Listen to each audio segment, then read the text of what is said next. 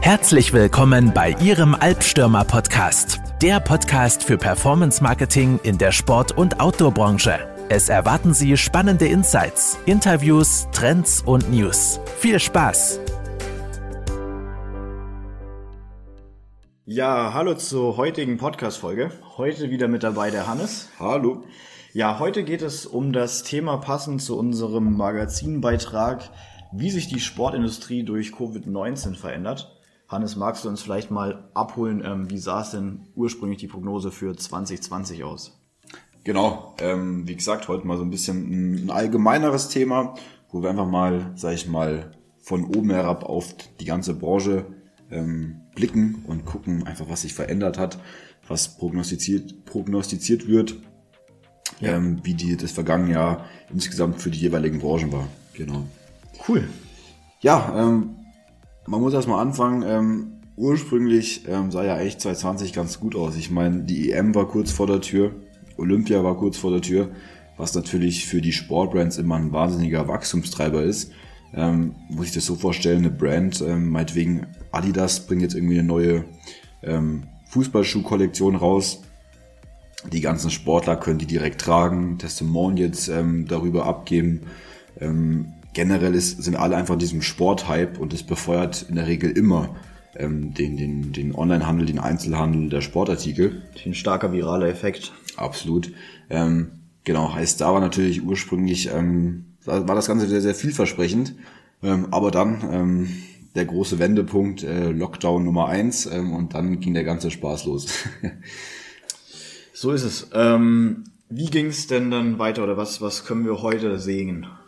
Also wir können sehen, ähm, was vielleicht schon mal recht interessant ist, ist, wir hatten jetzt im Jahr 2017 ähm, auf das Jahr 2020 insgesamt ein Umsatzwachstum in der Sport- und Autobranche von 94 Prozent, ähm, was echt stark ist. Ähm, jetzt von 2021 auf 2024 geht man nur noch von einem Umsatzwachstum von ja, knapp 25 Prozent aus. Ähm, heißt, da ähm, gehen natürlich die Zahlen deutlich nach unten, aber ich denke insgesamt, wenn man nochmal ähm, die Sportbranche, die Sport- und Autobranche mit anderen Branchen vergleicht, ähm, schneidet hier, ähm, genau, schneidet glaube ich die Sport- und Autobranche hier tendenziell noch recht gut ab. Ähm, mhm. Fand ich, fand ich auch sehr überraschend. Wir sehen es ja auch teilweise bei Kunden von uns in den E-Commerce-Zahlen. Ähm, die wiederum laufen ja sehr positiv. Ähm, spannende Statistik. Klar. Man muss halt sagen, ähm, was natürlich auch in die Statistik mit einfließt, sind so Sachen wie ähm, der ganze Wettkampfsport, Profifußball. Ich meine jetzt allein hier ähm, sind ja sind ja äh, Rückgänge von ähm, was waren es mhm. ähm, 3,6 Milliarden Euro geht man glaube ich aus, was ich letztens gelesen hatte. Ähm, heißt solche solche Zahlen spielen natürlich auch eine riesige Rolle. Ähm, heißt das Ganze muss man natürlich auch hier aus aus allen ähm, Perspektiven ja. betrachten. Wie es immer so ist, auf der einen Seite die Profiteure, auf der anderen Seite die, die es leider nicht so gut getroffen hat. Auch im E-Commerce ähm, beobachten wir teilweise sogar bei den Profiteuren Thema E-Bike, was ja extrem viral ging, auch schon in 2020 hatten wir auch schon im Q3 und Q4, also im zweiten Halbjahr, ähm, Probleme mit der Lieferkette, dass die teilweise abgebrochen ist.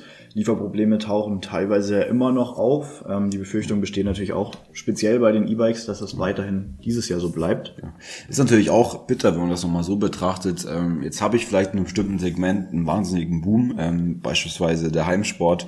Plötzlich will jeder eine Handelbank, plötzlich will jeder ein Terrabank, plötzlich will jeder irgendwie ähm, neue Laufschuhe haben Klar, ähm, grundsätzlich boomt die Branche, aber es ist dann natürlich bitter, wenn aufgrund ähm, der Pandemie dann irgendwelche Lieferketten ähm, unterbrochen sind, verlangsamt sind. Ähm, ja. ja, aber ist wahrscheinlich trotzdem noch immer noch so ein Stück weit ein Luxusproblem in der Situation. Ähm, da gibt es wiederum andere, die, die natürlich ähm, total blöd dastehen. Beispielsweise Ausrüster von ähm, Kletterartikel, die ähm, ja gar nicht in der Lage sind, irgendwas zu verkaufen, weil mhm. Boulder-Studios zu haben, weil Kletterwände ähm, nicht zu erreichen sind. Heißt, da ist natürlich auch nochmal was ganz anderes. Das ist sehr schade, ja.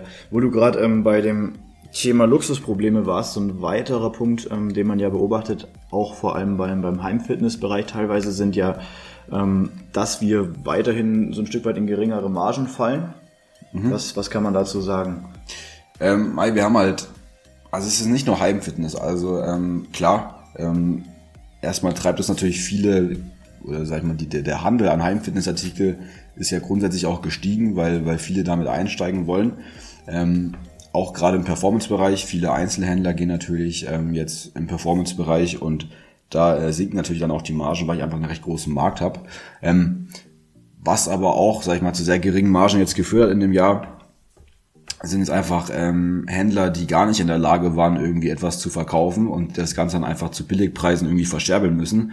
Ähm, da sei gedacht an irgendwelchen ähm, Ausrüstern vom Wintersport, ähm, Skihersteller, Snowboardhersteller, ähm, die einfach ihr Zeug nicht rausgebracht haben, ähm, aber irgendwie ihr Lager lernen mussten. Und dann wird es natürlich irgendwie in irgendwelchen Outlets verscherbelt, was natürlich bitter ist, äh, wo man einfach nochmal probiert, irgendwie den Schadensaufwand ein bisschen zu begrenzen, aber klar, ähm, und, und gerade für Hersteller und Händler, die eh schon, sag ich mal, am, am Limit war, ähm, wo es nicht so gelaufen ist, da hagelt es dann natürlich Insolvenzen, keine Frage. Wie man es so kennt, einer zieht mit den Rabatten an und viele ziehen dann nach. Das schlägt ja auch oft noch seine Wellen nach sich. So ist es, da braucht einer anfangen und sagt, hey, ich, ich muss das Zeug loswerden. Und plötzlich ähm, macht dieser, geht der nächste nach und der nächste, wie wir es halt kennen. Ähm, und die Hersteller ja. haben dann, ähm, die beschweren sich dann eher natürlich. So ist es, ja. Man muss auch sagen, ähm, problematisch ist natürlich auch jetzt für, für Händler, ähm, die jetzt nicht mit solchen Situationen wie Coronavirus eben rechnen konnten, die vielleicht Langzeitverträge hatten oder wie auch immer ähm, und vertraglich vereinbart wurde, hey, ich krieg ähm, jedes Jahr das und das Kontingent. Ähm, für die ist natürlich auch bitter. Die bekommen das und wissen einfach nicht, wie sie es losbekommen sollen. Ähm, aber auch da ähm, haben wir jetzt auch schon aus viel, viel Stimmen gehört, dass man da auch natürlich probiert, ähm, möglichst kulant mit den Händlern umzugehen, dass man da sagt, hey, ähm, wir variieren das ein bisschen, wir können das ruhig zurückstellen. Ähm, Adidas ist da auch mit vorne dabei, ähm, wo die von sich aus sagen, ähm, ja, wir kommen auf jeden Fall den Händlern entgegen und möchten da schauen, dass natürlich auch die Händler, die natürlich für die Hersteller auch sehr, sehr wichtig sind, ähm, dass man denen entgegenkommt. Ja. Cool. Ähm, wenn wir mal vielleicht den Blick auf die andere Seite werfen, weg von den Brands ähm, hin zum Konsumenten, zu unseren Käufern. Da hatten wir eine spannende Studie. Mhm. Vielleicht magst du uns dazu was erzählen. Genau, ähm, was wir uns da so ein bisschen angeschaut haben, war eine Studie der ähm, Universität Gießen, ähm, die von Sportwissenschaftlern, sag ich mal, kreiert wurde. Und was da ähm, schon mal interessant war, war, dass insgesamt von den Ü30-Jährigen ähm, kann man auf jeden Fall schon mal zusammenfassen, dass sich die Menschen weniger bewegt haben. Ähm, ist natürlich jetzt auch nicht zwingend ähm, überraschend. Wir haben ja. Homeoffice, die Fitnessstudios haben zu. Ähm, klar, ähm, da bewegen sich die Menschen weniger. Ähm, 33 33 Prozent ähm, der Befragten gaben an, dass sie trotz der Einschränkungen weiterhin Sport gemacht haben. Klar, ist natürlich die Frage, wie, wie sich das Sportverhalten dann in der direkten Aktivität, sage ich mal, verändert hat. Ähm, und wie, inwieweit vielleicht auch Heimfitness ähm, mithalten genau. kann zu dem vielleicht gewohnten Fitnessstudiobesuch. Ähm, genau. Ich glaube, da speckt man ja ab. So. Ich, meine, ich persönlich zum Beispiel, ähm, ich spiele ja in einem Fußballverein, ähm, der hat dann natürlich irgendwann zugehabt und dann ähm, mal geht man halt nicht mehr Fußball spielen und schaut dann halt irgendwie, dass man gemäßigt joggen geht, ein bisschen Sport daheim macht, aber das kannst du natürlich auch nicht immer vergleichen. Klar, fährt sich grundsätzlich absolut runter. Genau. Genau, ähm, und so ähm, gaben auch 31 Prozent an, dass sie ihr äh, Sportpensum sehr, sehr stark reduziert haben ähm, oder sogar ganz eingestellt haben, ähm, was natürlich auch krass ist, dass wirklich ein Drittel der Bevölkerung einfach sagt, hey, okay, nicht ein Drittel der Bevölkerung, Entschuldigung, ähm, sondern ein Drittel der Befragten in dem Fall, ähm, gesagt haben, hey, ich mache einfach sehr, sehr wenig Sport nur noch. Ähm, mhm. Finde ich krass. Ähm, ich weiß nicht, woran das genau liegt, ob da einfach die Motivation fehlt. Ähm, Oft ist es ja vielleicht auch ähm, ein Erklärungsansatz. Ähm, in Vereinen trifft man sich ja auch oft oder geht in den Vereinssport, um Sport mit eben anderen zu machen, ähm, um andere ähm, bekannte Freunde zu treffen. Ja. Das fällt natürlich auch weg als Motivator. Ja, so ist es. Ich hatte sogar, glaube ich, ähm, nochmal auf bezogen auf den Vereinssport, hatte ich ja neulich auf LinkedIn mal eine Umfrage ähm, gestellt an so ein paar, ähm, an mein Netzwerk, mhm. wo ich gefragt hatte, ja, wie sich denn ähm, oder was denn mein Netzwerk denkt, wie sich das denn entwickelt, ähm, ob der Vereinssport nach Corona, ähm, ob die Mitgliederzahlen wieder steigen, ob die gleich bleiben, ob die senken, äh, ob die sinken. Mhm. Und auch da war interessant, ähm, dass die Zahlen steigen, ähm, irgendwie bezogen auf einen sozialen Aspekt. Ich sage, hey, ich möchte wieder neue Leute kennenlernen oder so.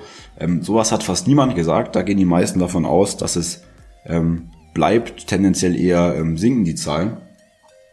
Also auch da ist natürlich, ähm, sag ich mal, die, die, das, das Potenzial, dass die Personen sich einfach an den Zustand gewöhnen, ähm, sagen, hey, ähm, ich habe jetzt schon ein Jahr einfach keinen Vereinssport mehr gemacht. Neue Gewohnheit. Ich habe neue Gewohnheiten installiert ähm, und das ist natürlich auch der Vereinssport, auch da, gerade im Amateurbereich, sage ich mal. Auch da gibt's ja schon andere Vorhersagen, jetzt abseits vom Sport, beispielsweise nur auf die Businesswelt bezogen, dass sich Online-Meetings etc. weiterhin so durchsetzen werden. Ähm, auch ähm, das ganze Online-Fortbildungsthema mehr als je zuvor und es wird wahrscheinlich so bleiben. Genau. Ähm, ah, genau.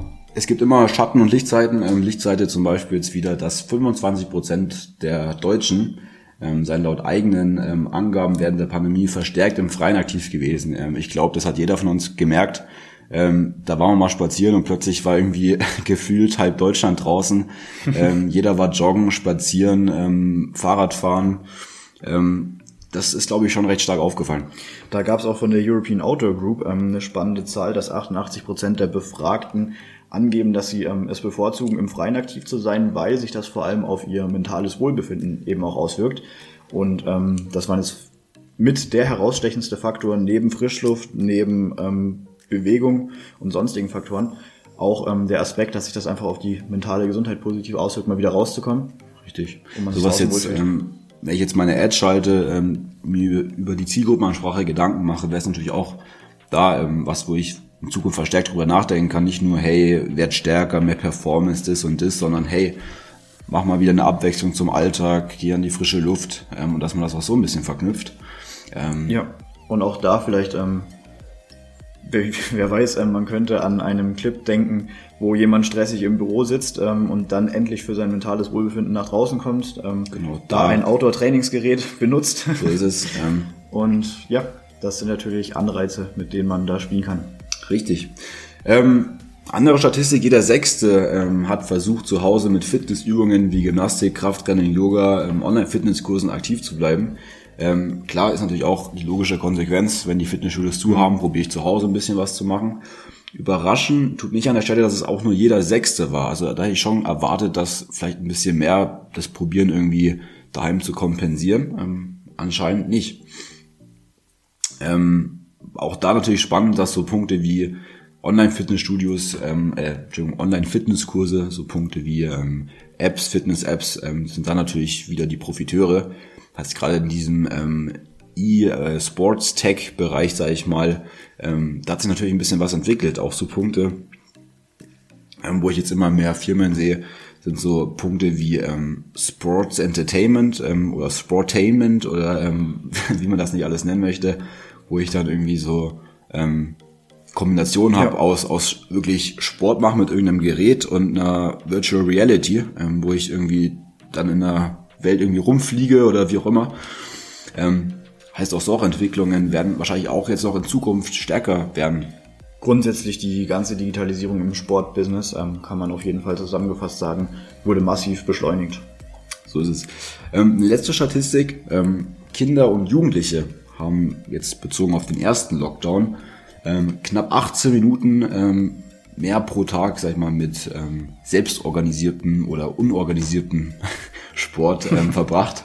Ähm, heißt so ein bisschen auf dem Bolzplatz kicken, ähm, so ein bisschen Federball spielen, Basketball spielen. Ähm, heißt, das sind 24 Minuten ähm, statt knapp 7 Minuten, ähm, wie es vor dem ersten Lockdown war.